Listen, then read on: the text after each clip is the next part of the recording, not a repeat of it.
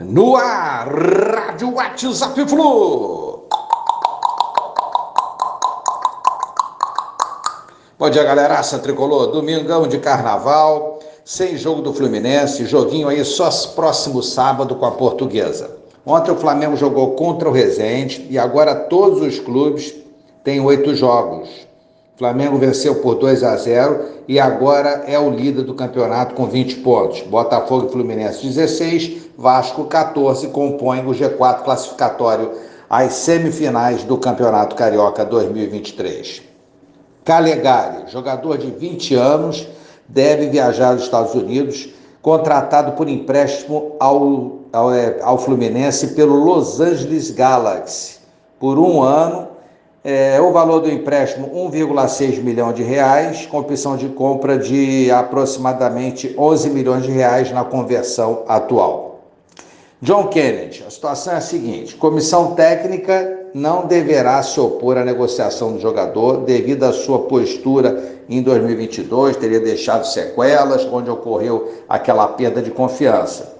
Ele foi emprestado, aquela história toda que a galera já sabe. Diniz tentou ajudar o atleta, mas sem êxito.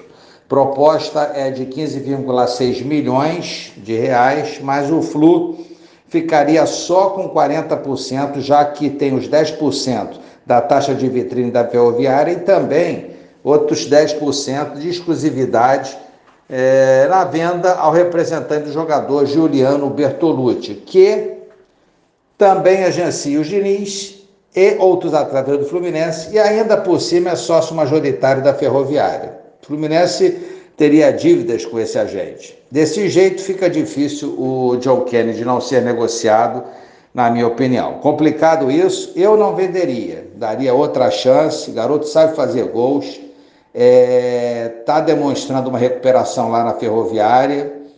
Eu daria outra chance a ele no Fluminense, mas estou achando difícil por tudo isso que foi divulgado, esse quadro todo, que o John Kennedy permaneça é, no nosso tricolor. Para mim, ele deve ser realmente negociado. Enfim, é isso aí. Lógico que ainda há vontade do jogador, mas parece que ele receberia salário bem maior lá no Chicago Fire.